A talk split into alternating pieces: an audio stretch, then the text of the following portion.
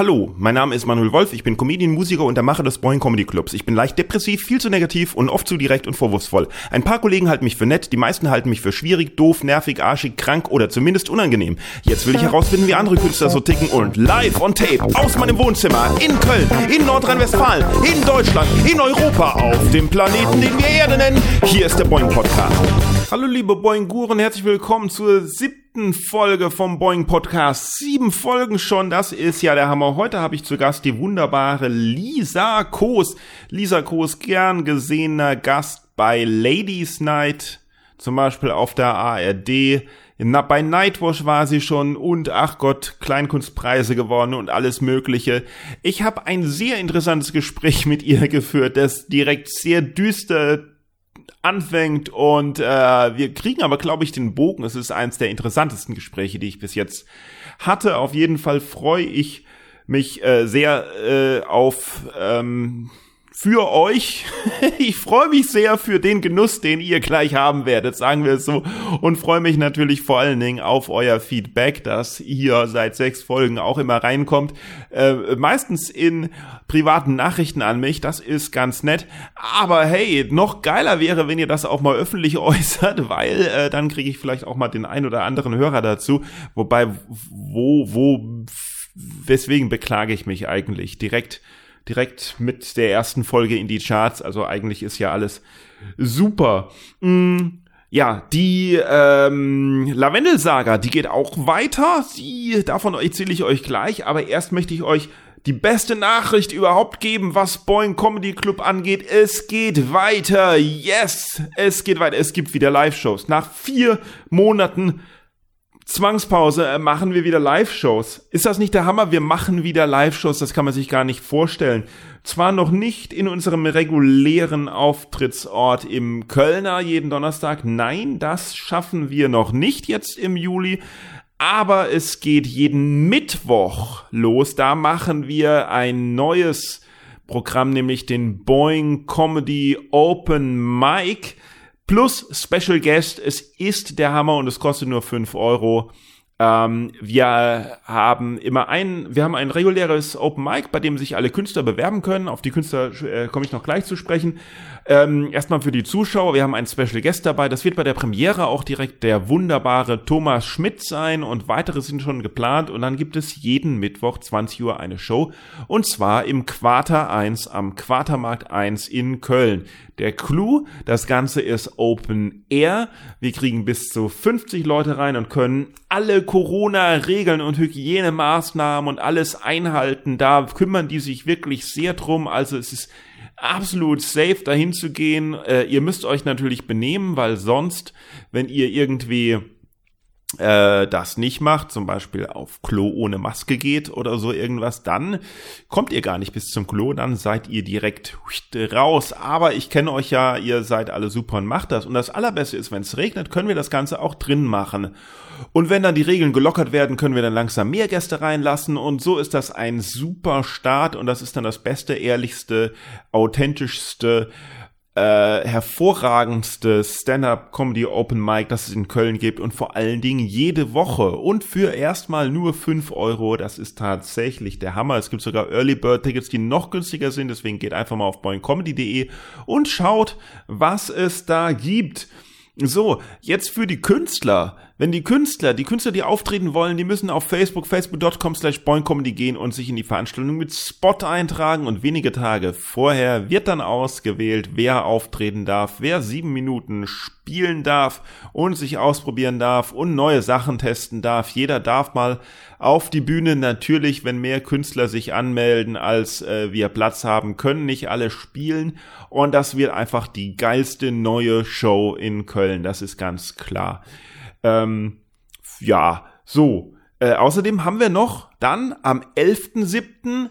Boeing Comedy Open Air Best of Boeing in der Lutherkirche im Innenhof. Das ist an einem Samstag um 18 Uhr im Rahmen von den tollen äh, Hofkonzerten, die da stattfinden, haben wir vier supergeile Comedians. Und zwar haltet euch fest, Juri von Stavenhagen, Katja Gamasch, Thorsten Schlosser, der Stuttgarter Besenpreisträger und Maxi Stettenbauer. Alle auf einer Bühne. Auch dort werden alle Corona-Maßnahmen strengstens eingehalten. Es wird ein super Event. Und auch bei schlechtem Wetter können wir da in die Kirche gehen. Comedy in der Kirche, das ist doch mal was zum äh, Lachen. Ja, und am 18.07., eine Woche danach, machen wir dann English Comedy Night with great English comedians, the greatest in the world, two great United States comedians, Anik Adele and David Diebel, and one from the UK, Adam Fields. It will be a hilarious night of laughs. Kauft euch da auch Karten. Äh, die Karten von den Shows, die gibt's noch nicht auf boingcomedy.de, die gibt's bei lutherkirche.ticket.io. Mm, ich schreibe euch den Link, glaube ich, auch in die Beschreibung rein. Und ich arbeite sowieso an der Webseite. Wie gesagt, ich brauche da Hilfe mit der boingcomedy.de Webseite, dass ich da alles unter ein Dach und Fach kriege. So, jetzt habe ich aber zu lange gelabert wieder. Ähm, was mit der Lavendel-Geschichte auf sich hat, das erzähle mit der Lavendel-Sage. Es geht nämlich weiter. Wir haben nämlich einen weiteren Hörerbrief bekommen. Und ich glaube, es klärt sich jetzt so einiges, aber das erzähle ich euch noch nach dem Interview. Jetzt erstmal viel Spaß mit Lisa Koos. Lisa Koos, schön, dass du mein Gast heute bist. Äh, dir ist bewusst, dass ich dich alles fragen kann und du alles sagen darfst. Ja.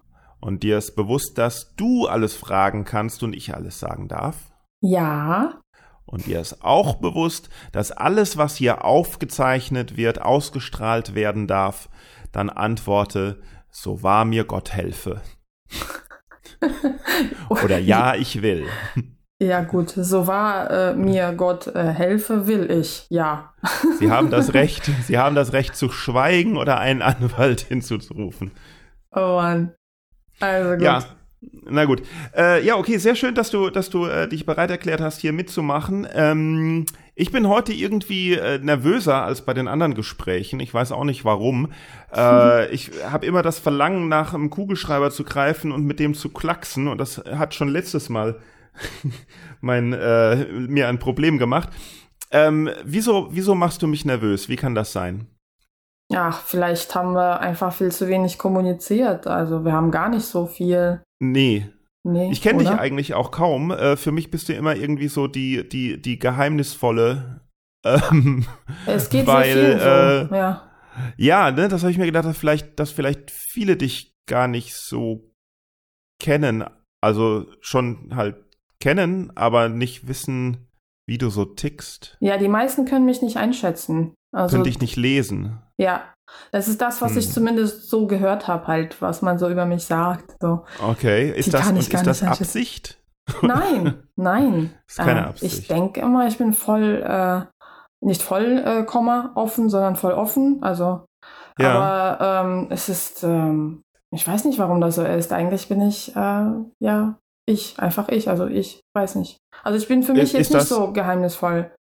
Okay, ist das immer so oder, oder ist das ist da ein Unterschied, äh, wenn du mit Deutschen kommunizierst oder mit Russen kommunizierst? Das ist tatsächlich immer so. Also ich habe auch von Russen gehört, ähm, dass ich so ein bisschen kühl und distanziert wirke, so ein bisschen reserviert.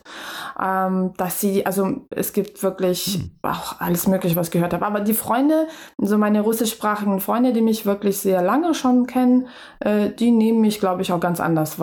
Ich glaube, das ist einfach nur ja. so, vielleicht kommt es aus der Kindheit, dass ich immer so ein bisschen schüchtern war und diese Schüchternheit, nee, die war immer so ein bisschen, die hat sich so gezeigt. Also, ne, die, die, die habe ich so, okay. ich, keine Ahnung.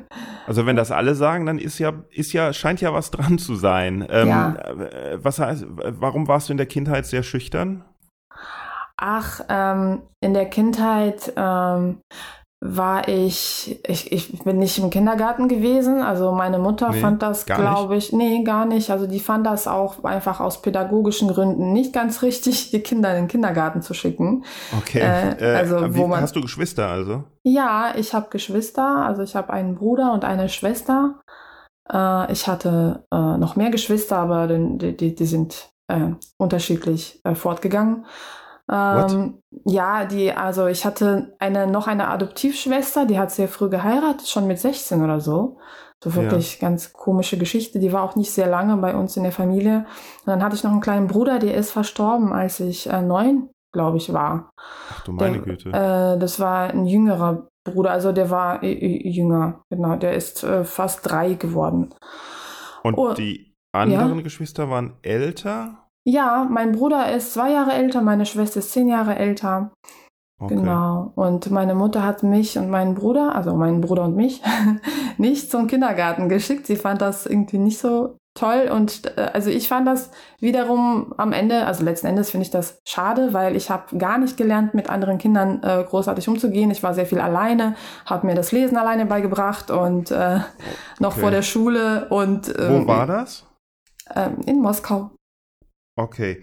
Ähm, dein also das heißt, dein ältester Bruder ist zehn Jahre älter als du. Schwester. Schwester. Mhm. Und dein äh, jüngster Bruder, der dann mit drei Jahren verstorben ist, war noch sechs Jahre jünger als du.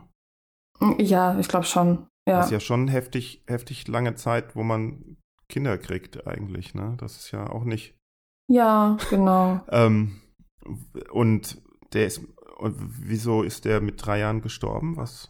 Äh, der Aha. hatte doch tatsächlich blö blöderweise eine Salmonellenvergiftung. Also das, äh, das war die so die endgültige Diagnose. Hm, kann man, man kann dem glauben, man, muss man nicht, weil ich, weil, weil ich nicht weiß, also ob das wirklich. Wie muss man nicht? Weil Gibt's da ähm, Zweifel oder? Ja, ja, weil er halt auch wirklich lange im Krankenhaus war und es war am Anfang relativ ähm, harmlos. Also und am Ende ist das halt Salmonellenvergiftung, aber wer weiß, wo er, wo er die dann gekriegt hat. Vielleicht war das nicht der Grund, wes weswegen, weswegen er in, ins Krankenhaus gekommen ist. Aber weißt du, ich habe gar so, nicht du darüber. Meinst, er hatte was anderes und im ja, Krankenhaus hat er dann eine Salmonellenvergiftung ach, gekriegt. Das ist nur so eine Vermutung, aber eigentlich äh, wollt, ist das ja. nicht wichtig für mich bis jetzt gewesen, darüber nachzudenken. Das war so offizieller Grund, dass er oh. eine Salmonellenvergiftung hatte und das ist also, weswegen er verstorben ist. Aber letzten Endes und weißt du, was ich mich immer frage, ist, dass warum fragen Menschen oft, ähm, ja, woran ist er denn gestorben? Also wa wa warum ist das so wichtig? Ich bin auch so ein Mensch, ne? Also zum Beispiel, ja. wenn jemand in meiner Umgebung oder im Bekanntenkreis, äh, wenn ich sowas höre, so der und der ist gestorben, dann will ich sofort wissen, woran. Ich frage mich, woher diese Frage kommt überhaupt. Also warum ist ja, das so wichtig? Ja, weil es ja un, also ich meine, man fragt ja vielleicht in, also wenn jemand in hohem Alter stirbt, fragt man vielleicht nicht unbedingt sofort warum, aber mhm. ähm, wenn da was Ungewöhnliches ist, dann ist die Neugierde ja schon geweckt. Ich habe mir direkt jetzt so Bilder ausgemalt, wo du das erzählt hast, dass er da im, in irgendeinem äh, Krankenhaus in einem Moskauer Vorort ist und die Ärzte sagen, ja, komm, den können wir für einen Organhandel gut verwenden. Oder mhm. so irgendwie sagen wir, er hat Salmonellen oder so mhm. irgendwas. Mhm. Ähm, aber und, und vor allen Dingen, weil ich das, weil mir das ja selber noch, noch nie begegnet ist, dass quasi man als Kind sein, seine jüngeren Geschwister verliert. Also, wie war das denn für dich? Ähm, ja, das war sehr schlimm. Ähm, äh, und vor allem das was ganz seltsam ist, dass ich das Gefühl habe, dass ich das Trauma quasi nie verarbeitet habe, ja. weil ähm, es ist irgendwie alles hochgekommen, als ich meinen eigenen Sohn bekommen habe. Bekommen habe. Also ich habe einen, einen Sohn, der ist jetzt 14 und mhm. als er so in dem Alter war, so drei ähm, oder zwei, drei Jahre alt, da ist es alles so richtig hochgekommen. Oh, und, und hast, du, hast du dann täglich Sorgen gemacht, oder? Nein, nein, das war gar nicht, nein? ich habe das gar nicht übertragen, ja. sondern ich habe einfach auf einmal ähm, ja diese Trauer gespürt, so dass ich wirklich tatsächlich so tief ah. traurig bin, dass ich dass ich diesen Bruder einfach nicht mehr hatte und nicht mehr habe und dass, dass ich den nicht aufwachsen sehen habe. Und es ist schon sehr okay. hart. Also es ist wirklich vor allem, ja, und es kommt halt irgendwann mal, also es kommt immer wieder mal hoch. Tatsächlich äh, muss ich immer wieder mal darüber nachdenken, äh, zuletzt war das, glaube ich, vor einem Jahr. Da habe ich noch mal wirklich das, äh, so eine richtig tiefe Trauer gespürt, äh, weil ich ge gedacht habe, ganz seltsam, ich habe sehr viel an meine Mutter gedacht, wie es ihr wohl gegangen ist. Also das ist wirklich sch das mhm. Schlimmste, was man sich vorstellen kann, äh, wenn eine Mutter das Kind verliert. Das ist wirklich so schlimm. Aber dann habe ich drüber nachgedacht, wie das wohl für meinen Vater gewesen ist. Und dann habe ich, äh, hab ich mit ihm darüber gesprochen und dann ist das alles nochmal so wirklich so präsent gewesen. Das ist echt mhm.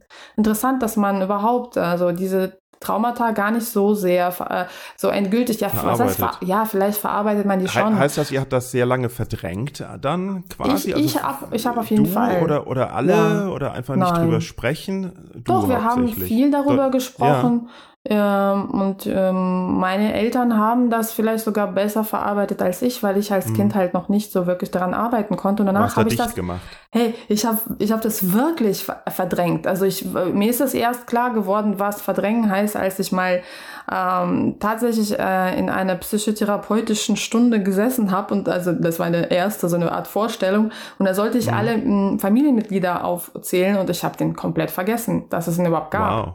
Ja, und okay. dann habe ich mir erst bei der zweiten Sitzung gesagt, ach übrigens, da gab es noch einen Bruder. Äh, und es ist mir dann äh, tatsächlich aufgefallen, dass ich den komplett verdrängt habe. Aber okay. ja, ich meine, diese Trauer, die bleibt halt echt tatsächlich so relativ lang. Äh, vielleicht immer. Also man ist immer, immer traurig ein bisschen, mhm. selbst wenn man das Trauma verarbeitet hat, glaube ich. Also war und und mit dem mit den älteren Geschwistern hat's die die da ist ja auch eine äh, relativ große Altersunterschied. Hattest du mit denen viel Kontakt als Kind oder warst du generell wirklich sehr ja, einsam und zurückgezogen oder?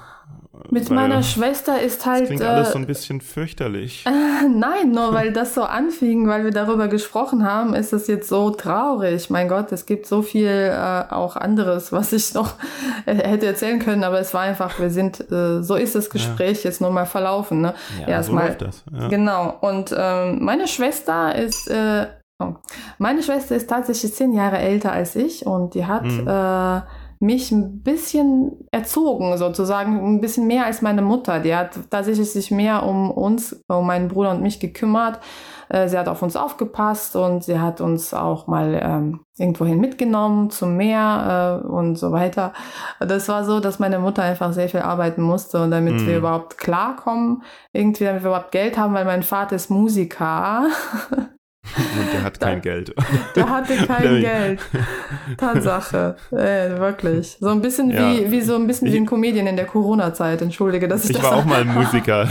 ich war auch mal Musiker und habe hey. gedacht, boah, ich habe kein Geld, ich mache was anderes, ich werde Komiker. Und, und das hat dann auch, ja, jetzt habe ich auch kein Geld mehr. Ja, ja siehst du, genau. Ja. ja. Also gut, dein Vater war Musiker äh, und deine Mutter hat was gearbeitet? Äh, sie hat äh, studiert äh, auf Lehramt Physik und Englisch und sie hat eigentlich mhm. unterrichtet. Also sie hat, aber das, das, Lustige ist, in Russland ist das das Letzte, was du machen solltest. Ich glaube, eine Putzfrau verdient mehr als eine Lehrerin. Echt? Ja, genau. Und deswegen hat sie sehr viel Privatunterricht mhm. gegeben. Und Be hm? Tut sich das auf das Bildungssystem auswirken, wenn Lehrer äh, zu wenig bezahlt werden? Weil in den USA ist das ja auch so, dass Lehrer voll schlecht bezahlt werden und naja, man macht ja immer Witze über den Bildungsstand der US-Amerikaner. Ähm, ja, also ich glaube nicht, dass es, dass es das. Ich glaube sogar andersrum. Man könnte es ja so ne, sehen, wenn Lehrer da noch Lehrer bleiben, obwohl sie so hm. wenig verdienen, dann ist, dann muss müssen es ja wohl echte. Sein, ja. ja, muss es wohl echte Leidenschaft sein. Dann müssen die wirklich dann auch so idealistisch sein. Und idealistische Lehrer, das ist, das muss schon was heißen eigentlich. Die, die sind dann auch wirklich, äh, ja, schon mit ja. Begeisterung dabei. Andererseits hat mir mal jemand gesagt, dass das so ein bisschen auch wie Angebot und Nachfrage ist bei der Bezahlung der Jobs. Ähm, ich weiß ja nicht, ob das stimmt und das ist ja auch schon lange her, aber da hieß es dann, dass äh, Müllmänner in den USA sehr viel verdienen, mhm. weil das ein Job ist, den keiner machen möchte. Und Lehrer verdienen halt sehr wenig, weil es jeder machen möchte. Ach, okay, krass. Und dann ist das ja wieder nicht unbedingt ideologisch, wobei ich auch nicht verstehen kann, also ich komme ja aus einer Lehrerfamilie, aber ich kann wirklich nicht verstehen, wie jede, also wie man das machen möchte. Das ist ja schon ein, also erstmal, erstmal ist ein tierisch stressiger Beruf mhm. und, und trotzdem denkt die Welt von einem, dass man nur, was weiß ich, 28 Wochenstunden hat und äh, sehr viel Urlaub im Jahr. Mhm. Ne? Ja. Hm. Aber, aber, dass die alle, dass die alle irgendwie, alle irgendwie in ja, was? Stressbehandlung müssen. Ach so. Okay. Keiner dran. Ich weiß nicht. Ich habe mir das immer eigentlich sehr schön vorgestellt, tatsächlich Lehrer, Lehrer zu, sein. zu, sein. Ja, ich wollte schon immer irgendwie vor Menschen stehen und irgendwas performen. Mhm. Ich habe immer gedacht, also, ich wäre die beste Lehrerin. Ich kann so gut erklären. naja, ich wollte ja immer alles außer Lehrer werden. Alles außer Lehrer, weil bei mir waren ja alle Lehrer und ich ja. wollte auf keinen Fall Lehrer werden. Und jetzt sitze ich da und denke, wärst du doch mal Lehrer geworden. Mm. Ja. Naja, Nein, jetzt in jetzt dieser ist, Situation jetzt ist es zu spät. Nein, ist auch aber, blöd, immer äh, zurückzudenken, so hättest du doch, hättest du doch. Ist ja, ja auch, genau. Ja. ja. Ähm, äh, du hast gesagt, du hast dir alleine das Lesen beigebracht. Wie, wie geht denn sowas? Also, wie will man denn, wie, wie tut man ohne Anhaltspunkt plötzlich wissen, was ein Wort bedeutet? Hm. Oder wie hast du das gemacht? Ich kann mich tatsächlich noch ein bisschen dran erinnern, wie das für mich war und vor allem, was es für ein Buch war, also an die Bilder und so. Es, mhm. es war so, dass ich ähm, irgendwie verstanden habe, das sind so Wörter, wo zum Beispiel Papa oder mhm. ja, wo man halt so was, was wirklich einfach ist. Ich, äh, ich habe meine Mutter mal gefragt, zum Beispiel, was ist das für ein Buchstabe oder was ist das für ein Wort? Und wenn die mir das gesagt hat, dann habe ich äh, einfach selber für mich sehr schnell verstanden, ach so, das wiederholt sich ja überall. Also wahrscheinlich mhm. ist das hier auch ein P und das ist hier auch ein A. Ach, das ist dann Pa und was ist das da und so. Und dann habe ich dann einfach, also die sind, das ist diese Fähigkeit, glaube ich, Verknüpfungen herzustellen. Mhm, äh, dann habe mhm. ich sehr schnell verstanden, dass es da so, ein, so, ein, so eine Logik dahinter ist und das kann man dann halt tatsächlich so nach und nach lernen. Und, und was meinst das, du, woher kommt das? Äh, was denn? Na, die, die Fähigkeit, Verknüpfungen herzustellen und logisch da dran zu gehen und so? Ähm, ich, ich weiß es nicht. ich, äh, es ist, ähm, also man könnte ja als Kind auch davor sitzen und denken und, und halt völlig emotional reagieren, so das verstehe ich nicht und das Buch wütend in die Ecke schmeißen. So hätte ich das wahrscheinlich gemacht. Oder so mache ich das heutzutage immer noch.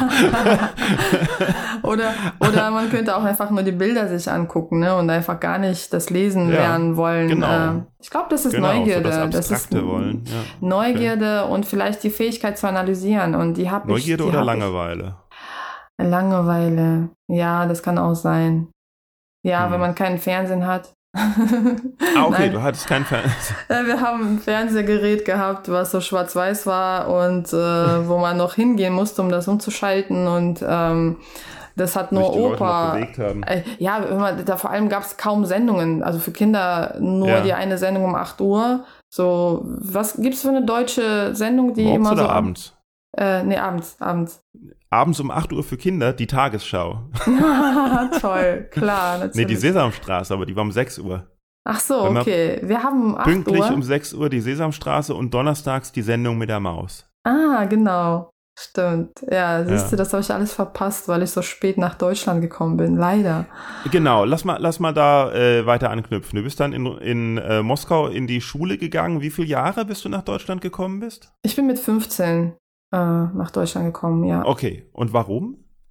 Äh, weil meine Eltern das so beschlossen haben, dass wir quasi auswandern, ist das richtige Wort dafür, keine ja. Ahnung, auswandern. Äh, ja, die haben, glaube ich, nach einem besseren Leben irgendwie äh, sich gesehnt und gesucht, vor allem mhm. für uns Kinder. Die haben, ähm, ja, da gibt es so viele Gründe. Mein Vater, wie gesagt, der hat kaum verdient. Also ich muss ganz ehrlich sagen, ich habe das Gefühl, wir sind tatsächlich diese äh, Wirtschaftsflüchtlinge. Ne? Tatsache, weil wir sind ja. wirklich, äh, tatsächlich hat man sich immer vorgestellt, das Leben in Deutschland oder in Europa ist einfach besser. Und vor allem gerade in den 90er Jahren, ich meine, jetzt kann ich mir das noch in Russland einerseits vorstellen, wenn man die Politik jetzt vielleicht mal ausklammern würde. Mm, mhm. Es ist halt Geschmackssache mit der Politik, die da gerade so ist. Ne? Aber ähm, diese Sache mit den äh, mit 90er Jahre, das war so ein Chaos, nachdem Sowjetunion auseinandergefallen ist. Es Chaos War dann pur. zu Zeiten von Gorbatschow oder so? Ja, ne? genau. Ja, und das ja. war alles so furchtbar äh, chaotisch und äh, da sind ja diese Oligarchen entstanden und die äh, Armen wurden richtig arm und äh, mhm. ich glaube, unsere Eltern und vor allem meine Mutter, ähm, die wollte uns einfach schützen, also mein Vater ja auch, aber äh, die Idee kam, glaube ich, meiner Mutter.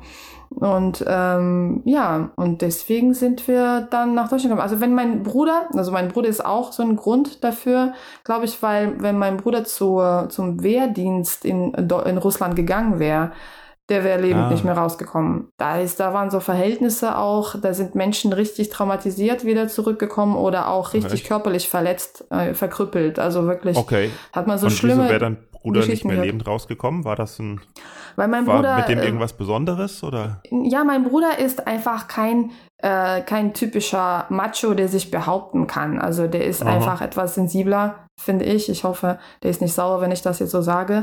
ähm, äh, aber der ist halt einfach ein sehr lieber Kerl, wirklich. Was soll er sauer werden, wenn du das sagst? Er kann sich ja nicht wehren. Ja, genau, der wird das wahrscheinlich so, genau, weil er so ein lieber Kerl ist, wird er auch gar nicht Hm. sauer sein können. Da hast du recht. Guck mal, du kannst Okay. sehr gut Verknüpfungen denn- herstellen. Hattet ihr denn, äh, ja, aber, aber mit dem Lesen lernen war so eine Sache. Ähm, hattet ihr denn äh, Kontakt nach Deutschland? Äh, Irgendwie? nee, Oder, oder einfach nur auf einfach nein, nur einen Globus gedreht und einen und einen Pfeil Ja, also- geworfen also, und also, also, wir auf eine haben gehört, Landkarte? Und, Nee, das Ja? ist, ähm, meine Mutter hat jüdische Vorfahren ähm, ja. und äh, wir haben von dieser Möglichkeit gehört, also das, das heißt ja Kontingentflüchtling. Man kommt dann als Kontingentflüchtling äh, nach Deutschland äh, als, als äh, Mensch mit jüdischen Vorfahren. Und so sind wir nach Deutschland gekommen, ja. Das war, die, Okay. das war der Weg sozusagen. Und wohin in Deutschland? Welche Stadt? Ja, wir sind nach ähm, ähm, in der Nähe von Aachen, also eigentlich nach Aachen. Äh, aber Aachen war eigentlich für die Zuwanderer sozusagen geschlossen, hieß es damals. Und Mhm. äh, wir sind in der Nähe, also das ist Kreis Aachen gewesen, Herzogenrath. da Okay. sind wir, ja, hingezogen. Aber es gibt sehr viele Russen in Aachen. Oder liegt das nur, denke ich das nur, weil du mal eine Show in Aachen gemacht hast und Ja. ich da aufgetreten bin und da nur Russen waren? Ja, das ist deswegen. Also weil so. das ist wirklich, ich ziehe so viele Leute selber und ich mache so viel Werbung unter, also diese russischsprachigen Menschen. Ja. Ich habe eine äh, Gruppe gegründet in Aachen äh, für Frauen, für russischsprachige Frauen. Ah, ja. und äh, da mache ich ab und zu auch mal Werbung oder habe ich gemacht früher, als ich noch Comedian war. Hattest du, äh, du bist immer noch Comedian, wir sind Oh. zeitlos hier. Diese, Ja. diese Aufnahmen sind zeitlos. okay, gut. Ein- Einmal Comedian, immer Comedian. Echt? Na gut. Ja, klar, natürlich.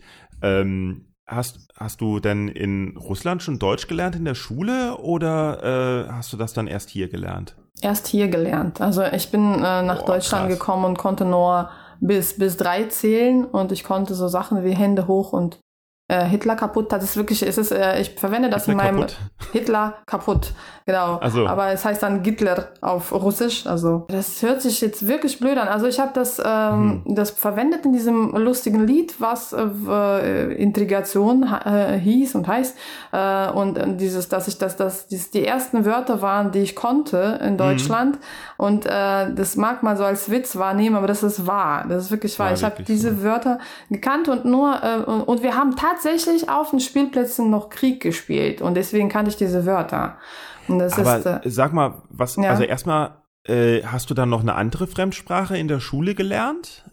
ach, wenn ich ehrlich bin, halte ich nichts von diesem Englisch, was man in den, in den russischen Schulen lernt. Also bis heute Okay, aber es da so. gab's also Englisch. ein bisschen Englisch habe ich ge okay. gelernt, ja. Also ich konnte Ja. zumindest schon mal die Buchstaben, äh, die Okay, lateinischen aber- Buchstaben lesen. Aber mit 15 eine komplett neue Sprache lernen einem komplett neuen Land stelle ich mir ja wirklich schwer vor. Wo- Ja, äh, es ist auch ähm, einerseits schwer, aber wenn Wobei man mit gut 25, wie, wie alt war dein Bruder? kann. 18 oder nee, wie alt war dein Bruder dann? mein 18, Bruder, 19? nee, Das stelle ich mir noch schwerer vor. Warte, ich bin 15, 16, er war 17, 17. Für so. ihn war das auch schwerer. Ich bin auch die Einzige in der Familie, die so relativ akzentfrei äh, Deutsch spricht, Mhm. also relativ sauber, ne? Und der Rest, die sprechen alle natürlich mit Akzent. Also meine Eltern, die haben auch so, sowieso sogar schon fast alles wieder verlernt an Mhm. der deutschen Sprache, was sie mal konnten. Und in ich was das für eine Gefühl- Schule wurdest du dann hier gesteckt? Boah, ey, das war eine Hauptschule am Ende. Also weil ich bin äh, erstmal zu so eine Förderklasse gegangen, hieß es damals. Heute heißen die internationale, glaube ich, Klassen, wo halt Mhm. Migranten auch Deutsch lernen. Und das ah, war okay, ja. ja. ähm, ein Jahr lang habe ich nur Deutsch gelernt mit anderen Migranten zusammen Wow. und dann äh, wurde ich in die Hauptschule geschickt. Ich, ich, Ja. ich wurde gar nicht gefragt, man, man hat uns gar nicht Nö. erklärt, was es so für Unterschiede gibt. Meine Eltern kannten auch nichts, die haben sich auch nicht gut informiert. Also war ich auf einer Hauptschule äh, und das war sehr spannend. Okay. Und hat dein Vater hier dann irgendwo Musik gemacht oder Ja, sowas? der hat hier in einer Kirche Orgel gespielt. Seine Liebling sein oh, Lieblingsinstrument so. ist Orgel. Mm. Es ist sowieso sehr ach. lustig mit seiner, mit seiner Orgel, weil in, äh, es ist wirklich so, seine Leidenschaft ist Orgel. Er liebt Kirchenorgel oh, über das passt alles. Ja. Ja, also ja. ist er quasi ähm, äh, ausgebildeter Kirchenmusiker. Ja, ja, ja ist er. Ja. Aber das Lustige ist einfach, in Moskau gibt es keine Orgeln. Es, es gab, es gab damals vielleicht zwei oder drei Orgeln in ganz Moskau. Oh. In einer katholischen Kirche, in einer evangelischen Kirche und im Krematorium. Und wo hat mein Vater Ach. gearbeitet? Im Krematorium. Im Krematorium. ja. Ja, genau. mein Vater war auch Kirchenmusiker. Äh, ja? Musiker. Ja, Echt? Ja, Organ ja, ja, der hat die. Aber das ist in Deutschland ist das ja irgendwie so über die, über die, da gibt es eine Kirchenmusikerausbildung A, Kirchenmusikerausbildung B oder sowas. Das ist irgendwie sehr äh, organisiert in Deutschland. Das ist irgendwie so eine Zusatzausbildung. Also er, er ist ja, er war ja ähm, äh, Musik- und Mathelehrer, aber eben halt nebenbei hat er auch die Kirchenmusikausbildung gemacht, wo dann halt Organist dazugehört und auch äh, Dirigent und hat den, hat halt Kirchenchöre geleitet und äh, ja, sonntags immer dazu verdient, eben als Organist in, in, in der Kirche beim Gottesdienst. Mhm. Also nicht, dass der Gottesdienst irgendwie ihn jetzt so vom Inhalt her interessiert hätte. Ne? Das also mhm. wir waren überhaupt keine äh, religiöse Familie, äh, sondern ähm, ihm ging es halt um die klassische Musik. Also und und äh, hat Spaß daran gehabt, natürlich in alle möglichen Kirchen gehen zu können und da die Orgeln auszuprobieren. Mhm. Und wir hatten sogar selber, äh, wir hatten sogar im Wohnzimmer, also wir nennen es Wohnzimmer, aber im Endeffekt stand das so mit Kram voll, dass man da nicht mehr drin wohnen konnte hat er in Stra aus Straßburg eine kleine Kirchenorgel ja. gekauft. Krass. Und mit der Hilfe von polnischen Orgelbauern über 20 Jahre mindestens, 25 Jahre, die langsam wieder aufgebaut im Wohnzimmer. Das oh. heißt, ähm, das sollte eigentlich sollte das viel schneller gehen, aber das, aber es war eine einzige Baustelle. Aber irgendwann war diese Orgel auch fertig ähm, ja, und dann hatten wir im Wohnzimmer quasi eine Orgel, was, die was dann durch, die ja. durch, durchs ganze Haus dröhnen konnte. Und was haben die Nachbarn dazu gesagt?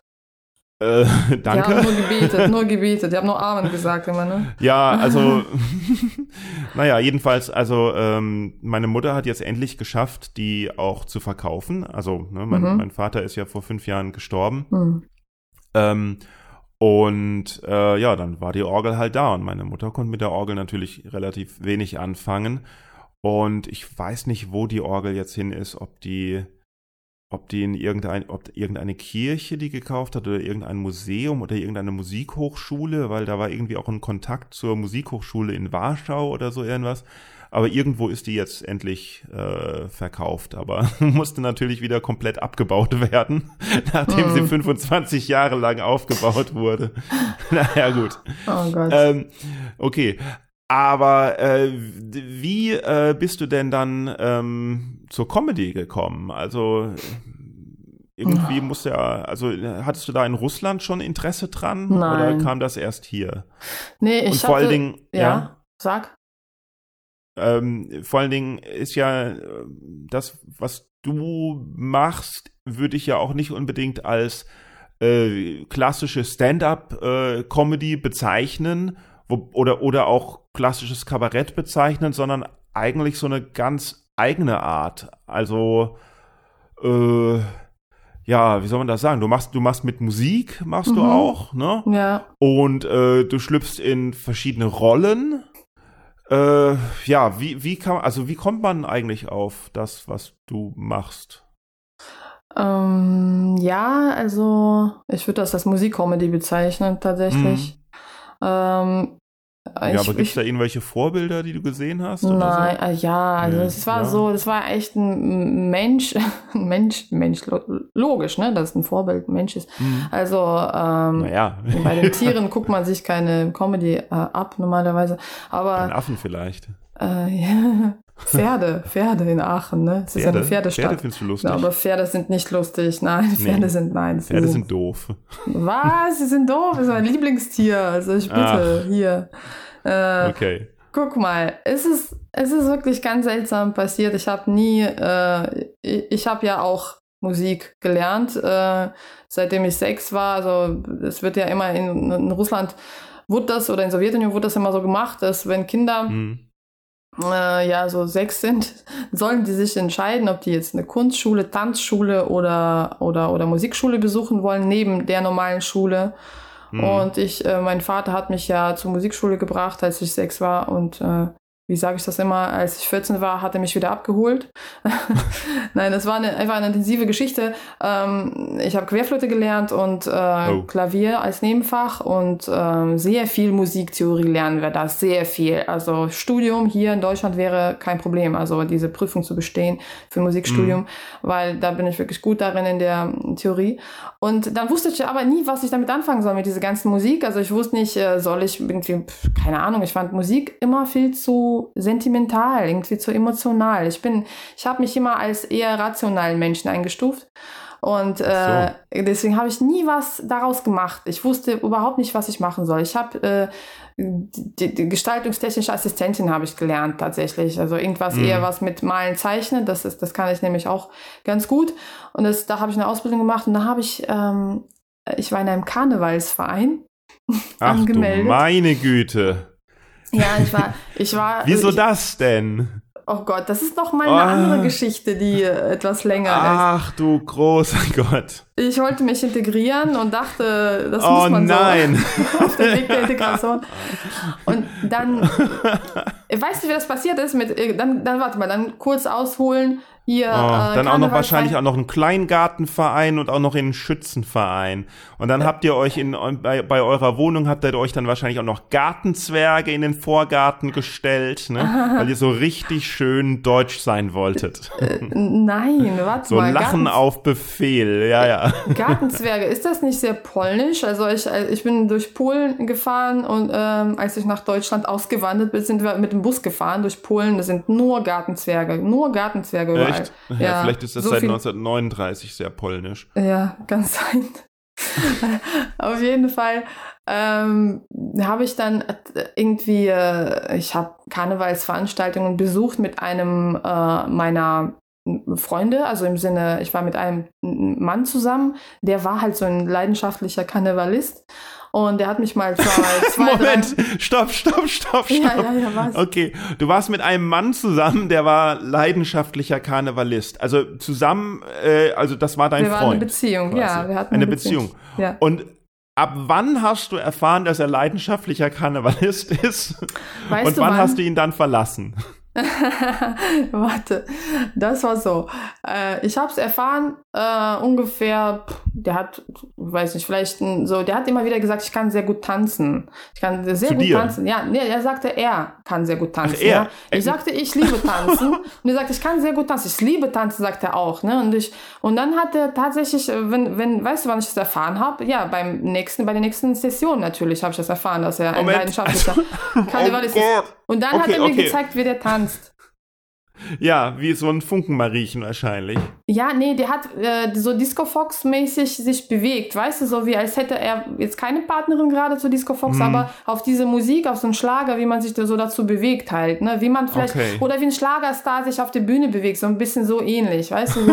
Und dann habe ich, und dann habe ich so gestaunt. Ich so, oh krass, sowas habe ich noch nie gesehen, so eine Tanzart. Also sehr interessant. Du hast nicht also, gesagt, Igitt, sondern du hast gesagt, wow, interessant.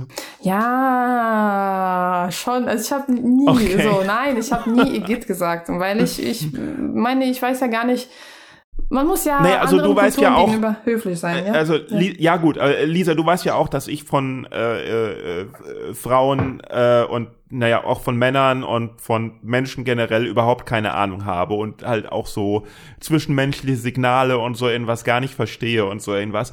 Ähm, und auch diese Welt überhaupt nicht, nicht raffe. Aber ist es tatsächlich so, dass man halt dann zu einer jungen Frau als Mann gehen kann und einfach sagen muss, hey, ich kann gut tanzen, ich kann gut tanzen, ich kann wirklich gut tanzen und schon entwickelt die Frau Interesse für einen? Ist das wirklich so? Nein. Okay.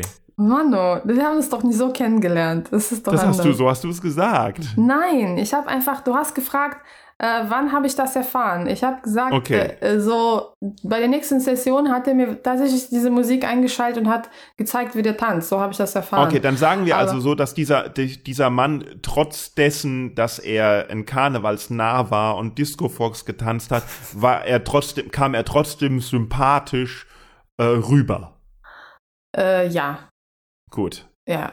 Okay. Ka- Kam sympathisch rüber. Äh, ja, aber wir waren ja auch sowieso schon zusammen. Also ich bin auch nicht so ein Mensch, der wegen Tanzen Schluss macht. Also mh, Ach so, das wäre ihr wart sowieso nicht zusammen, bevor er gesagt hat, dass er gut tanzen kann. Ja, genau. Der hat im Laufe Ah, der Beziehung okay. schon gesagt, er kann gut tanzen.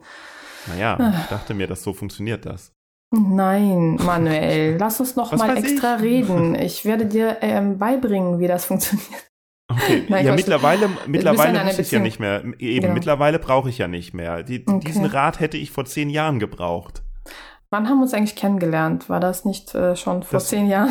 Diese Frage habe ich auf meinem, ja doch, aber diese Frage habe ich auf meinem Notizbuch, auf meinem Notizbrett stehen für Und du später. möchtest, möchtest du jetzt äh, alles der Reihe nach? Also du möchtest nicht, dass wir springen. Also soll ich weiter erzählen, wir wie ich zur Comedy gekommen bin? Oder Wir weil- können machen, was auch immer du willst. okay, äh, ich ähm, gut, dann ähm, Aber ja. mich würde schon interessieren, vor allem dieser Cliffhanger, dieser Cliffhanger für die Hörer. So, die, so, jetzt sag doch endlich, jetzt sag's endlich. Okay, lass uns nicht weiter darüber reden. Lass uns über was komplett anderes reden. Aber wie sind denn jetzt zur Comedy gekommen? Oh Gut, Gott. Also lass mich raten, du hast irgendwann hast du halt für diesen Karnevalsverein irgendwas gemacht. Genau, ich habe ähm, nichts gemacht. Also ja, klar, ich habe irgendwas gemacht. Ich habe getanzt im Karnevalsverein. Eine Session komplett äh, und die nächste Ses- Session hat angefangen und ich habe immer noch mit der Gruppe äh, die Tänze irgendwie geprobt. Und eine Mhm. der Mitglieder des Vereins, das war tatsächlich ein sehr kleiner Verein, äh, wer, wer, der hatte Geburtstag gefeiert und zu seiner Geburtstagsfeier hat er uns eingeladen, alle, und einen Comedian. Er hat einen Comedian engagiert und das war das Mhm. erste Mal, dass ich jemanden gesehen habe, der sowas macht. Weißt Äh, du wen? Ja, das ist, äh, das ist jemand, mit dem ich danach zusammenkam. Der Rainer war zu diesem Zeitpunkt, ach so, der Rainer, das ist der, der, äh, das sage ich auch auf der Bühne, ne? Der Rainer Aha. ist der, der äh, Karnevalist. Mit dem war ja schon Schluss. Ach, mit dem Waschenschluss. ja, da war Also, schon aber Schluss. ihr seid trotzdem im Verein geblieben. Äh, war- wir waren nicht im selben Verein. Oh so, Mann, was? wir haben jetzt die Zuhörer trotzdem durcheinander gebracht, was ich ja eigentlich Komplett erzähl- verwirrt. Ja, komplett Ja. verwirrt. Aber komm, ich erzähle das noch mal ganz kurz. Es ist so, der hat getanzt. Ich habe noch nicht Schluss jetzt? gemacht. Der Rainer, also der Ach so. Karnevalist. Okay. Und danach haben wir irgendwann mal aus anderen Gründen Schluss gehabt. Okay, es lag Gemacht. nicht an seinem Tanz. Nein, das war nicht wegen dem Tanzen. Okay. Äh, oder des Woran lag es wegen- denn? Tanzens wegen. Äh, warte mal, ich bin durcheinander, aber ich weiß die Reihenfolge noch. Ich äh, Mhm. bin ja noch nüchtern. Ähm, Wieso habt ihr denn jetzt? Ja, es ist ja auch noch Vormittag, obwohl als Russin. Äh, ja, kann man nie wissen. Äh, ich, wir haben, lass uns bitte nicht Also, darüber wieso reden, hast du weswegen denn ich, jetzt, warum ich Schluss wieso hast du habe. denn jetzt mit Rainer, dem Disco Fox Tänzer, Schluss gemacht? Ah, wir Na, haben, wie gesagt, du musst, du musst natürlich nicht sagen, was du nicht sagen möchtest. Das ist natürlich, das respektiere ich vollkommen.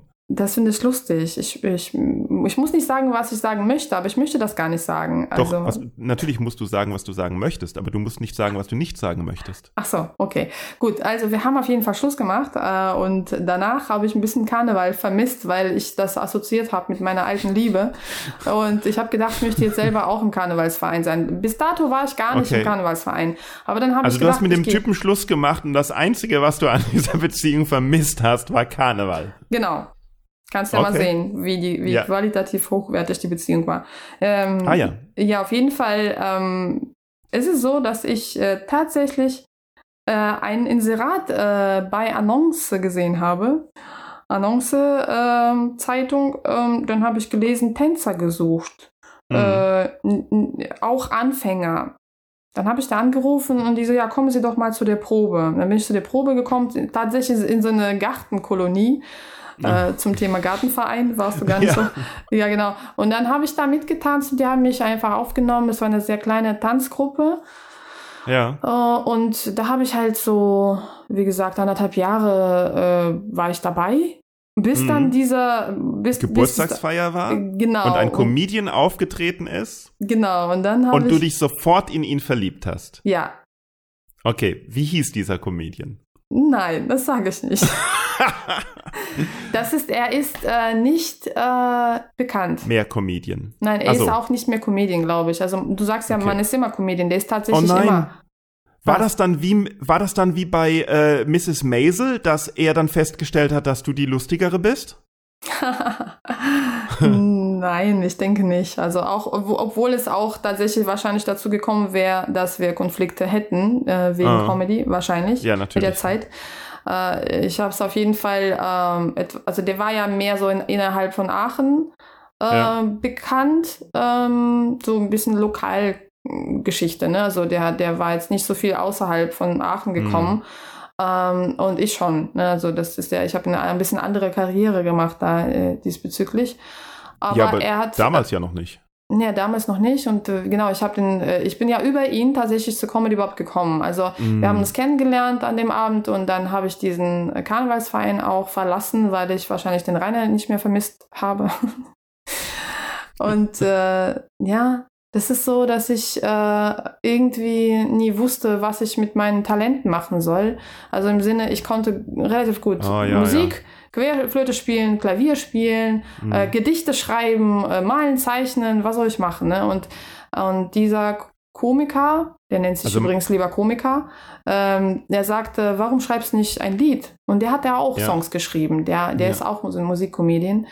Und äh, dann habe ich gesagt, ja, ich weiß nicht in welcher Sprache. Dann sagte, schreib doch direkt auf allen, die du kannst.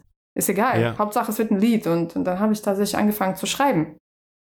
Also wohl, man, genau, ja. also man, man, ähm, man hat verschiedene Talente irgendwie und kann, und, und, aber jetzt ist jetzt nicht unbedingt so der, äh, nicht so diese in, nicht so diese Inselbegabung, sondern man kann viele verschiedene Sachen und und überlegt sich dann, wie kombiniert man die ja. oder so. Ne? Was ja. kann ich damit denn, wie kann ich mich damit denn ausdrücken? Ja, ja, hm. auch. Wobei ich sagen muss, dass mit dem sich ausdrücken wollen, das ist nochmal so eine, so eine Kiste für sich. Ich glaube, sehr viele künstlerische Menschen wollen sich ausdrücken. Und ich wollte, viele, ja. ich wollte das, glaube ich, nie so recht. Deswegen, deswegen kam nee. ich mit Musik nicht so ganz klar. Na ja, also eigentlich war das nicht so richtig mein Thema und vor allem ist es jetzt momentan nicht mehr mein Thema, also sich ausdrücken wollen in Musik oder in Kunst oder so. Aber es, was wolltest du denn? Ich wollte Geld eigentlich immer etwas was? machen, was, äh, was Sinn äh, ergibt, irgendwie was, was, womit ich wirklich Menschen äh, was Gutes tun kann und nicht nur mich ah, okay. selbst ausdrücken.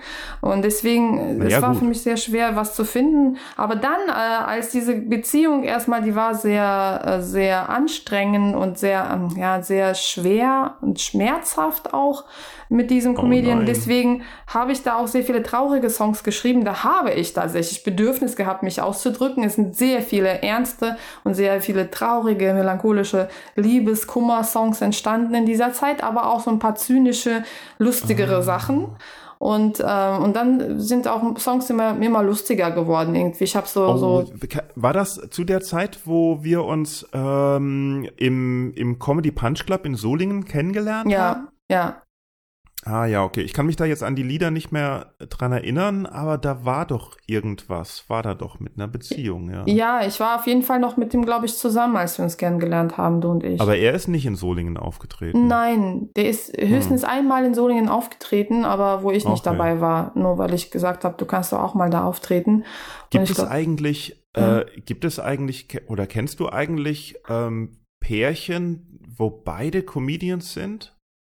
Kann das funktionieren? Ja, ja, es ja? kann funktionieren. Ja, ich, ich habe ein paar kennengelernt. Möchte jetzt keine Namen nennen.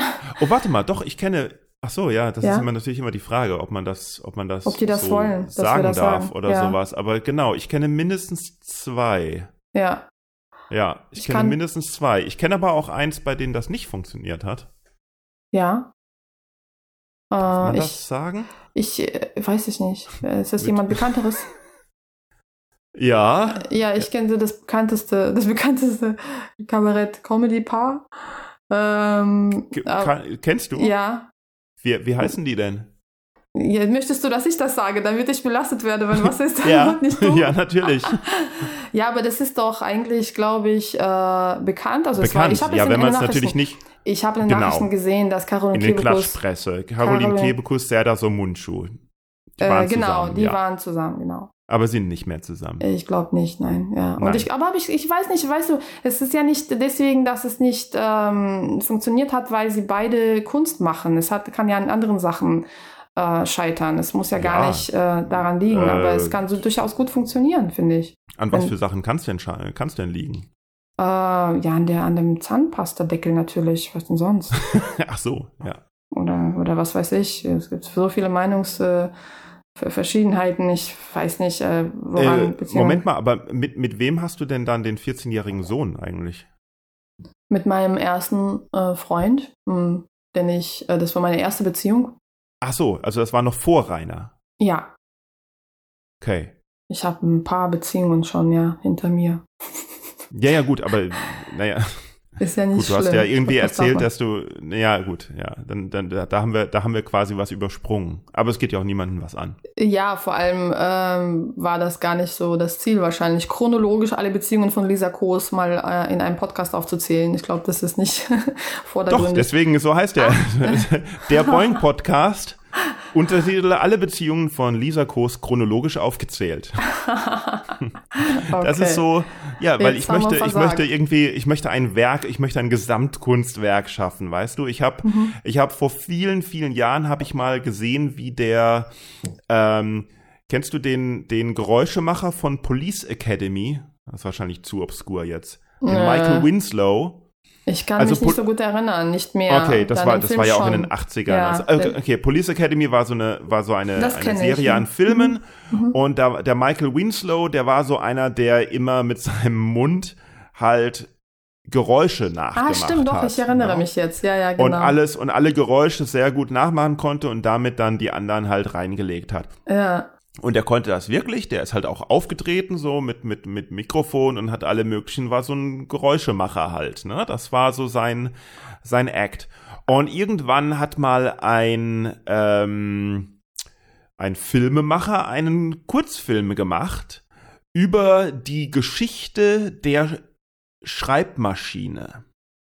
Ja, und verschiedene Schreibmaschinenmodelle von den Anfängen bis zum Jetzt vorgestellt, äh, indem Michael Winslow die Geräusche dieser Schreibmaschine nachmacht. Und das ist ein 20 bis 30-minütiger Film, wo Michael Winslow nicht einfach nur, ich mache jetzt das Geräusch einer Schreibmaschine macht, sondern ich mache jetzt das Geräusch der Schreibmaschine Brother Modell so und so, so und so aus dem Jahr 1923. Und dann wirklich, keine Ahnung, 30 unterschiedliche Schreibmaschinenmodelle mit seinem Mund nachmacht. krass. Ja, genau. Und so machen wir das jetzt. Wir gehen jetzt jede einzelne Beziehung. Ich sage jetzt nicht, dass es über 30 waren, aber wir gehen jetzt jede einzelne Beziehung von dir durch. Nein, komm, lass Nein, uns gar nicht mehr über Beziehungen Nein, reden. Quatsch. Nein, überhaupt nicht mehr. Über was reden?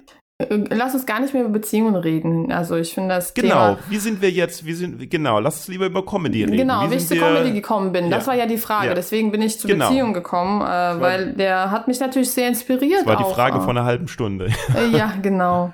Äh, ja, also das, so bin ich dazu gekommen. Ich muss sagen, dieser Komiker aus Aachen, der hat mich sehr unterstützt. Also der hat auch, also ich habe meinen eher allerersten reinen Comedy-Auftritt äh, in seiner Show gehabt und er hat mir hat eine auch eigene Show. Ja, er hatte eine eigene Show, die so zwei, genau, in Aachen zweimal pro Jahr vielleicht stattgefunden hat. Dann auch eine längere Pause, dann nochmal einmal stattgefunden hat und ich war bei der letzten wahrscheinlich dabei oder bei der vorletzten. Okay. Und, und ähm, das war für mich ein reiner Comedy-Auftritt. Das hat super funktioniert. Das hätte mir eigentlich ka auch kaum einer zugetraut. Alle haben gedacht, ich bin, ich, ich kann sowas nicht. Nicht alle, Mhm. sondern so ein paar haben mir sowas nicht zugetraut. Äh, Und wie war das für dich, so das Gefühl dann auf der Bühne? Das war sehr cool, das hat mir sehr viel Spaß gemacht und ähm, es war aber auch tatsächlich so, dass ich seit dem ersten Auftritt, ähm, denke ich, äh, verstanden habe, dass ich Menschen äh, zum Lachen bringen kann. Es war ja, das waren so ein paar, äh, komischerweise kann ich das chronologisch sehr schwer äh, auseinanderhalten. Ich weiß gar nicht, was so, was zuerst ist- war. Ich habe ja mehrere jedes erste Auftritte. wichtig. Nee, ich Ja. hatte mehrere Ach, du hast erste mehrere Auftritte. erste Auftritte. Genau, im Kopf. Deswegen weiß ich nicht. Ich weiß, dass Okay. ich meinen ersten Songwriter-Slam in Münster hatte.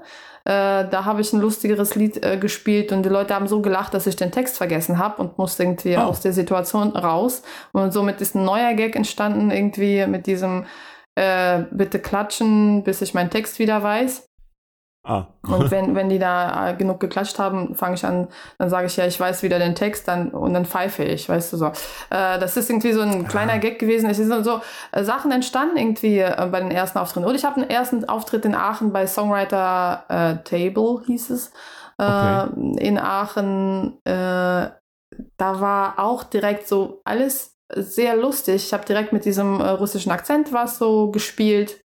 Also vorgetäuscht, als könnte ich nur Mhm. mit russischem Akzent sprechen. Und dann habe ich das irgendwie ähm, gebrochen sozusagen und habe Also dann viele Songwriter-Shows im Endeffekt. Du bist so Ja, mit Gitarre bin- aufgetreten und hast Ich bin da, als Comedian äh, äh, gestartet so, ne? Also ich ja, als Comedian, als, als Songwriter gestartet, äh, meine ich. Und, und erst später bin ich tatsächlich mit Comedy äh, in Berührung gekommen, Mhm. ähm, mehr und mehr durch diesen Komiker. Und dann in seiner Show war das wirklich ein, ein ähm, einfach von Anfang bis Ende einfach ein Comedy-Auftritt. Nicht reiner Stand-up, es war auch ein bisschen mit Musik, aber es ging darum, einfach die Leute Ja. zum Lachen zu bringen. Bei so einem Songwriter-Slam hast du ja keinen Druck. Das ist ja, das kannst du, Nee, kannst ja so ein ist das bei den, ist das bei diesen Songwriter-Shows, äh, Songwriter-Slams so, ein- so ein bisschen ähnlich wie das bei den Poetry-Slams halt war, äh, dass die Leute mit halt ernsten Texten dann plötzlich gemerkt haben, oh, die lustigen kommen besser an, oder? Ja, ja, Ja, ist so. okay. Mhm.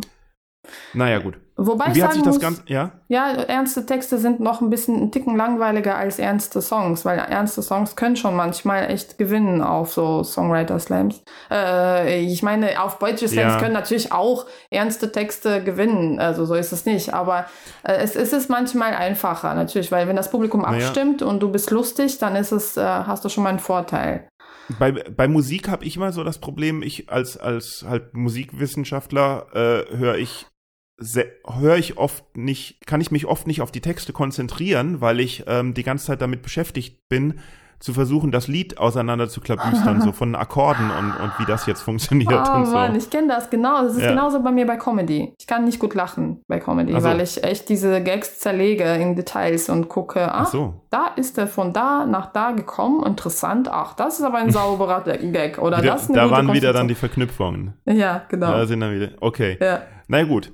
Ja, irgendwie und und hm, wie, wie hat sich das dann bei dir weiterentwickelt mit dem mit der mit der Comedy? Also du hast dann halt lustige Lieder gemacht und irgendwann ist das Fernsehen auf dich aufmerksam geworden oder wie? Nein, es hat sich sehr langsam entwickelt. Ich äh, habe so hier und da meine Auftritte gemacht. Vor allem habe ich tatsächlich irgendwann mal diese Entscheidung auch getroffen, die du auch, von der du auch gesprochen hast. Ich weiß nicht, ob es bei dir so ähnlich war. Bei mir war das so, ich musste wirklich einmal entscheiden. Also ich war am Anfang Songwriter mit lustigen Songs auch, also so ernste Mhm. und lustige gemischt. Und dann habe ich äh, gemerkt, äh, die reinen Comedy-Auftritte werden ein bisschen besser bezahlt als reine Musikauftritte.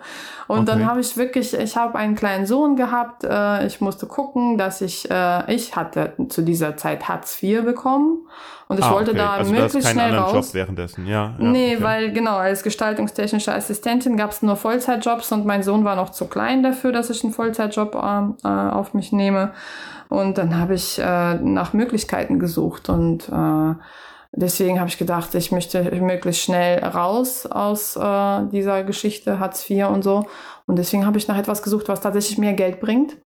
Und Mhm. habe mich dann irgendwann mal komplett für Comedy entschieden, habe aufgehört, diese. Äh, Jetzt muss man Songs. aber, jetzt muss man aber sagen, dass äh, nicht, dass da jemand auf blöde Gedanken kommt. Ähm, und alles Comedy hinschmeißen. bringt meistens nicht mehr als Hartz IV. Da muss man schon Glück haben.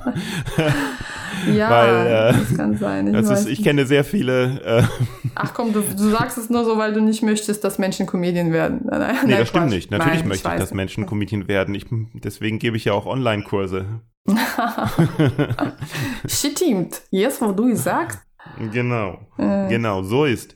Ähm, nee, äh, aber ähm, irgendwann hat man dich ja so auf, auf Ladies Night oder so irgendwas gesehen und so. Und da hast du ja noch diesen Kram gemacht. Und äh, das ging ja bei, bei mir bei Boeing nie, weil ich da ja gemeinerweise Musik verboten hatte. Ja, genau. Ja. Aber hast du nicht auch irgendwann festgestellt, dass so es irgendwie ein unglaublicher Unterschied ist zwischen Musik machen und ähm, einfach nur reden? Also jetzt nicht, nicht qualitativer Unterschied und auch nicht von was Spaß macht. Es macht beides natürlich sehr Spaß aber dass es einfach so komplett anders ist? Natürlich.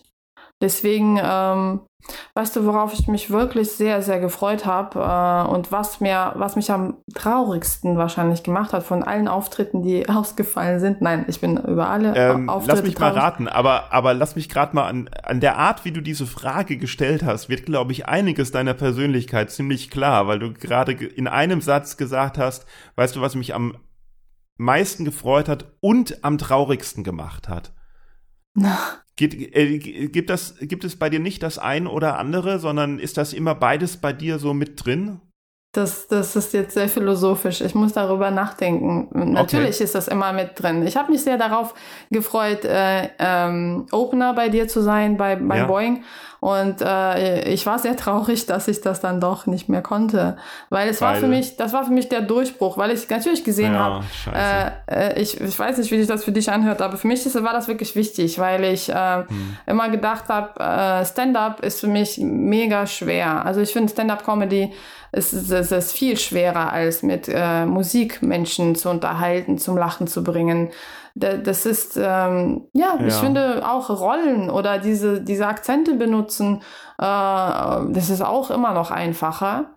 Äh, allein schon, wenn ich, weißt du, wenn ich anfange mit der sehr starken russischen Akzent zu sprechen, da lachen Leute hm. schon von alleine, warum auch immer, ich weiß nicht. Weiß, weiß nicht. ich, ich auch nicht. Äh, es ist halt einfach, dass, dass man etwas dann weiß man, oh, okay, Russin, Klischees, die werden gleich bestätigt, dann kann man sich echt zurücklehnen und entspannen. Und beim Stand-up, gerade bei so einer mysteriösen Person wie mir, wo man nicht weiß, wie man sie einschätzt, wo man nicht weiß, wer, wer ist das überhaupt, äh, dann ist das auch, äh, das bleibt dann immer so, man, ich glaube, Menschen bleiben angespannt und denken, äh, ja, äh, weiß ich jetzt nicht. Also, die, mhm. und ich muss sie noch richtig, richtig überzeugen.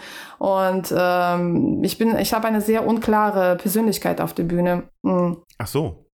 Hm. Ähm, un unklare, äh, die muss natürlich klarer werden durch eine äh, Haltung im Sinne Point of View und Uh, und ich krieg das einfach nicht so gut hin. Ich, ich kann relativ gut kleinere Gags konstruieren, so, so mhm. einfach. Ähm, aber so richtig lange bei einem Thema zu bleiben, um uh, darüber länger reden und einfach, dass, dass dadurch deine Persönlichkeit äh, klar wird, das ist so eine geile Sache, würde ich total gern können, kann ich aber noch nicht. Ich bin echt auf einem guten Weg gewesen, kurz vor Corona. Und ja, äh, ähm, ich hätte echt gern diesen Opener gemacht. Vielleicht hätte ich also den total gut, versemmelt. Was man nicht kann, kann man natürlich noch lernen. Und äh, wenn man es nicht alleine hinkriegt, wie zum Beispiel das Lesen lernen, kann man sich natürlich Hilfe holen. Also das muss ja nicht muss ja nicht so negativ klingen, wie du es jetzt darstellst. Aber prinzipiell ähm, ist es finde ich, den ist, ist schon ein Unterschied zwischen halt ähm, äh, Musik machen und, und reiner Stand-up. Einfach nur, dass äh, der komplette e-, Effekt halt fehlt. Also Musik, Musik, Verkleidungen, äh, Tanz, äh, Puppenspiel, Zauberei oder sowas hat halt, das sind alles quasi Special Effects im Endeffekt. Ne? Ja. Und bei, bei Stand-up-Comedy ist halt nur das pure ähm, Wort. Das heißt aber nicht, dass das eine besser ist als das andere oder auch nicht, dass das eine schwerer ist als das andere oder leichter ist als das andere. Es ist vielleicht für einige mhm. ist es schwerer oder leichter, mhm. aber jemand, der sein jemand, der nur Stand-up macht oder nur mit Stand-up angefangen hat oder so irgendwas, äh, für den ist Musikcomedy nicht leichter, weil setzt den mal an ans Klavier, der kann keinen ja, Ton spielen, weil ja, er es eben nicht gelernt hat. Ja, klar. Also man hört ja auch bei so, bei so, was weiß ich, bei so Kleinkunstwettbewerben oder bei irgendwelchen Shows hört man ja immer oder, oder manchmal hat, hat es gehört, hey, der macht Klavier, den packen wir ans Ende, dann ist noch mal ein schönes Ende oder so irgendwie. ne? Und ich denke so, ja, ähm, ne, wenn sich dann, wenn sich dann halt Leute, die halt nur äh, reden können, was ja auch jetzt blöd klingt für einen, für einen, der selber auf der Bühne steht und nur redet. Aber ja, wenn jetzt, wenn jetzt dann andere sagen, boah, ja, hier, ne, mit Klavier hast du es ja leicht. Und ich denke mir so, naja, aber dann, dann hättest du halt Klavier gelernt. Ne? Das hat mich 20 Jahre gebraucht. Das hat mich 20 Jahre meines Lebens gekostet, so Klavier zu spielen ja. wie ich halt Klavier spiele. Also so ist, ist, ist alles, also nichts ist einfacher oder schwerer als das andere, finde ja, ich. Das so ein, ich wenn man sich einen Jongleur anschaut, dann denkt man auch, dann denke ich zum Beispiel nicht, boah, krass, was der kann, sondern ich denke mir nur, der arme, einsame Kerl, welche Stunden der verplempert hat, sein ganzes Leben dahin zu tun, einfach nur mit, mit zehn Bällen gleichzeitig. Äh, ja, das ist ja. bei dir aber auch interessant. Da, da schwingt, schwingt gerade zusammen so alles mit ein. Also Wertschätzung auf der anderen, auf der einen Seite und auf der anderen Seite auch oh, oh, so eine Art äh, Mitgefühl für die ganzen Stunden. So, äh, ja, das ist wie bei mir. Ich freue mich und am meisten, äh, am meisten habe ich mich gefreut und äh, bereut äh, oder wie auch immer. Ja. Ja, das ist interessant. Schon. Ja, ja nee, über einige Sachen bin ich froh, über andere Sachen, ja, also eigene Wertschätzung. Das gen generell, ähm, ähm, ich weiß ja nicht, ich komme ja nicht so rüber als unbedingt der, der äh, Typ mit den meisten Minderwertigkeitskomplexen, aber mhm. das ist schon was, was ich wirklich noch lernen muss, halt eigene Wertschätzung, weil die ist mhm. nämlich quasi so gar nicht vorhanden. Die, also mhm. das verberge ich, dass die gar nicht vorhanden ist, aber äh, die ist eigentlich gar nicht da. Deswegen um. trifft ähm. mich auch Kritik so sehr, weil ich denke, mhm. weil ich dann immer denke, ja, die haben recht. Ja, natürlich. Es ist so oft so, dass wenn wenn äh, jemand dich kritisiert und du weißt ganz genau, es ist überhaupt nicht so, dann ist dir das total egal. Ne? So. Aber ja, wenn man ich da, weiß es ja ich, eigentlich, ich es ist nicht so. Aber aber ich ich das ist das sind das ist ja so. Also ich wenn ich dann rein, wenn ich mich rein logisch dran setze und nachdenke über irgendeinen YouTube blöden YouTube Kommentar oder sowas, dann weiß ich, dass das irgendjemand ist, der nur unzufrieden mit sich selbst ist, vielleicht auch noch irgendwie so ein AfD-Anhänger oder so irgendwas. Ich weiß dann ja, dass es nicht stimmt oder, oder dass er nicht unbedingt ein Comedy-Experte ist, der die Ahnung hat oder so irgendwas. Aber, aber wissen tue ich's, aber, aber trotzdem irgendwie so vom Gefühl gehe ich dann direkt ran, ja, der hat recht und alle mhm. anderen haben Unrecht, weil alle anderen, die, denen es gefällt, die schreiben ja nicht hin, dass es ihnen gefällt. Denen gefällt es einfach. Ja, aber der, stimmt. der den Kommentar dann schreibt, ja. Ich habe auch der wahrscheinlich ersten... auch nur die ersten zehn Sekunden von dem Video gesehen ja, hat. Ne? Der ist dann auf einmal der Präsident ja. des Universums. Ja. Das stimmt, das ist wirklich echt ärgerlich. Aber ich verstehe dich da sehr gut darin, weil ich habe ja auch, ähm, ich habe ich, ich hab so lange daran gearbeitet, mich selbst zu mögen und zu lieben und wertzuschätzen. Ja. Das glaubst du gar nicht. Ich habe auch die ersten Jahre auf der Bühne so verbracht, dass ich äh, vom Publikum äh, etwas gebraucht habe. Und zwar Anerkennung und ähm, diesen Applaus und die Lacher. Und es war mir mhm. wichtig. Und weil damit ich diesen diesen dieses Loch in mir stopfe. Also so eine Art äh, das ist, war so wirklich so, als wäre ich so hungrig nach Anerkennung und ja. Mm, war das denn so oder schien ja, das ja, so? ja, es war so. Ich, ich war wirklich, ich hatte mhm. sehr krasse Minderwertigkeitskomplexe, extrem. Ich habe mich gehasst sogar teilweise, also nicht teilweise, mhm. sondern zeitweise. Es war so, ich hatte so Anfälle, wo ich wirklich gedacht habe, mein Gott, wäre ich doch lieber gar nicht geboren. Äh, mhm, aber ich ja, habe ja, sehr, sehr, sehr viel daran gearbeitet. Ich habe unter anderem auch ein Buch, ein Buch hat mir sehr geholfen, wobei ich sagen muss, ich weiß nicht, ob das Buch auch jedem anderen helfen könnte, weil das Buch ist, äh, da gibt es viel zu wenige Übungen drin. Also es ist nur erklärt, was für Programme wir uns irgendwie in Kindheit schon irgendwie äh, ja, aneignen. Mhm, mhm, mhm, Und das ist äh, dieses Buch Die Kunst, sich wertzuschätzen von mhm. Heinz-Peter Röhr. Finde ich ein tolles Buch. Es hat mir, es hat mein Leben verändert, muss ich sagen, weil ich ähm, nicht angefangen habe zu äh, lang, langsam habe ich angefangen. Wenn man von seinen Eltern Heinz-Peter genannt wird, dann muss man auch wirklich sehr dran arbeiten. sich selbst wertzuschätzen. Ja, der hat es geschafft. Ähm, aber wenn man, wenn man von Anfang an, ich meine, wenn man ein gesundes Selbstbewusstsein hat, dann drängt es einen vielleicht auch gar nicht so auf die Bühne. Ne? Ja, stimmt, das stimmt. Ja. Und, und weißt du, was sich bei mir geändert hat? Ich habe ja, ich habe tatsächlich irgendwann mal äh, entdeckt, dass ich mich ja gelernt habe zu lieben. Und es hat sich was komplett geändert. Ich stand danach auf der Bühne und dachte, okay, ähm, ich brauche nichts von diesen Menschen. Aber mhm. ich habe das Gefühl, ich habe sehr viel zu geben. Ah, und oh. es hat sich komplett äh, gewendet. Also ich habe angefangen nur zu geben im Sinne, ich habe ich hatte gründen. Was? Religion? Religion gründen, ja. Ja, Sekte. Ja ich habe schon tatsächlich mit dem Gedanken gespielt, aber das wäre jetzt peinlich, das zuzugeben.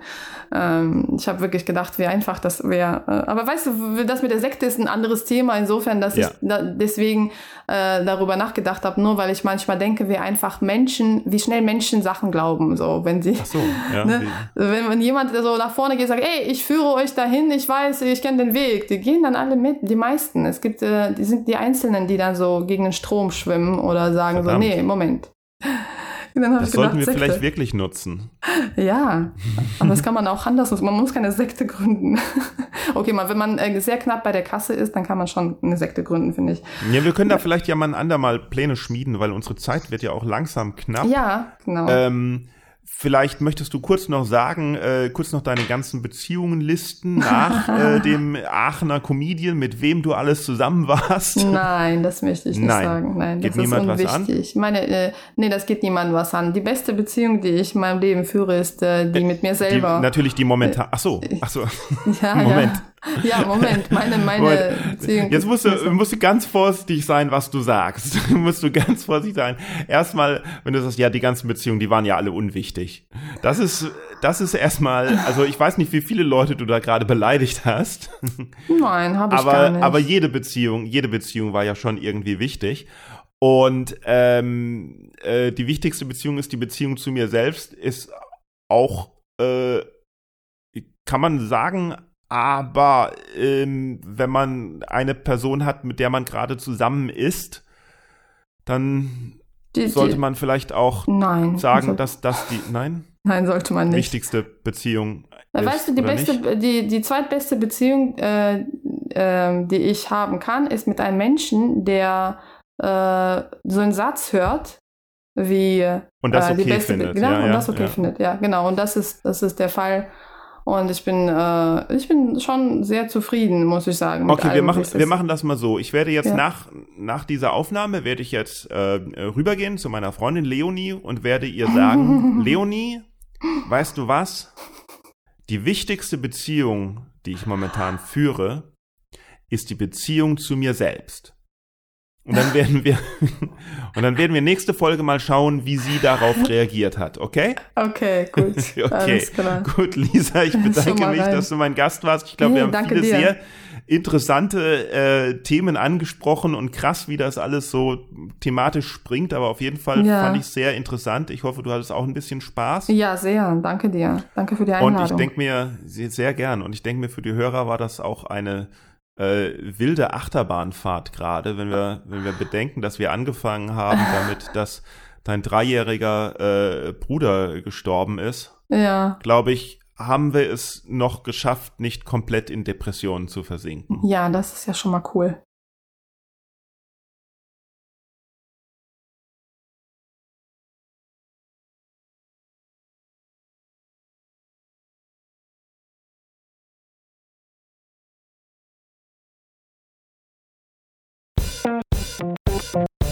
Dieser Groß, meine Damen und Herren, ich glaube, ich habe nicht zu viel versprochen. Das war ein Wahnsinnsgespräch und äh, nächste Woche ist, so viel ich weiß, Gerd Bührmann dran. Auch das wird äh, sehr aufregend. Ähm, wie gesagt, ich habe einen weiteren Leserbrief, Hörerbrief bekommen über äh, diese Lavendel-Saga. Also, äh, wie gesagt, vor zwei Jahren haben wir Rosmarin gekauft, meine Freundin und ich und etwas davon gegessen und dann äh, ihn eingepflanzt in den kleinen äh, französischen Balkon, den wir haben und jetzt sprießen da Pflanzen und wann haben wir sie probiert und dann haben wir gemerkt, hä, das schmeckt aber komisch und jetzt blühen die auch und jetzt haben wir gemerkt, das ist nicht Rosmarin, das ist Lavendel. Und wie kann das sein? So, also, hier, da hat uns Carsten geschrieben, hat geschrieben, also, Rosmarin kommt aus dem Mittelmeerraum und Südfrankreich gehört dazu, speziell die Provence. Da wächst Rosmarin wie Unkraut. Gleichzeitig wird in der Provence in großem Maßstab Lavendel angebaut, immer im Jahreswechsel. Einmal Lavendel, einmal Weizen. Natürlich wird dann auch immer etwas Lavendel auf die Rosmarinwiesen getragen. Wind gibt's da ja auch. Und beim Ausbuddeln des Rosmarin geraten halt schon mal Lavendelsamen in der Erde dazu. Lavendel ist sogar recht winterhart, rein überlebenstechnisch. Falls also das Rosmarinpflänzchen zufällig von dort stammt, ist die Lavendelisierung in deinem Topf durchaus erklärbar. Eine nicht gerade günstige DNA-Untersuchung könnte Gewissheit bringen, aber ihr habt letztes Jahr sicherlich Rosmarin gespeist und kein Lavendel. Ich war so ungefähr achtmal dort im Urlaub, VW-Bus, Motorrad, Auto. So schön. Ja, okay, okay, das ist, macht ein großes Fass auf, aber das könnte es in der Tat sein. Wenn ihr weitere Theorien habt, könnt ihr natürlich gerne schreiben oder äh, ihr könnt generell mal schreiben, wenn ihr irgendwas zu sagen habt, an mail at manuelwolf.de, Wolf mit zwei F oder halt über die ganzen Social Media Kanäle. Auch wenn ihr nichts zu sagen habt, schreibt einfach mal, ich möchte eine E-Mail von euch haben. Das ist mein Wunsch, das ist mein Wunsch für nächste, bis zur nächsten Woche. Fragen, falls ihr Fragen habt, schreibt, falls ihr Probleme habt, schreibt, ich bin euer Kummerkasten, schreibt, schickt mir alles, was ihr habt, außer äh, Penisbilder natürlich nicht, schickt mir das nicht, aber schreibt, schreibt, schreibt. Abonniert den Podcast natürlich überall, wo es Podcast gibt, am besten auf Apple oder Spotify. Äh, hinterlasst auf Apple eine Bewertung und folgt mir auf Instagram, Twitter, YouTube und Facebook, jeweils Manuel Wolf, Wolf mit zwei F. Und folgt dem Boing Comedy Club auf Twitter, Facebook, YouTube und Instagram. da ist es alles Boing Comedy, nur den YouTube-Kanal. Da kriegt man irgendwie noch nicht so einen leichten Namen, wenn man damit anfängt, aber gebt einfach Boing Comedy Club in YouTube ein, dann kriegt ihr das. So, bis nächstes Mal, macht's gut, tschüss.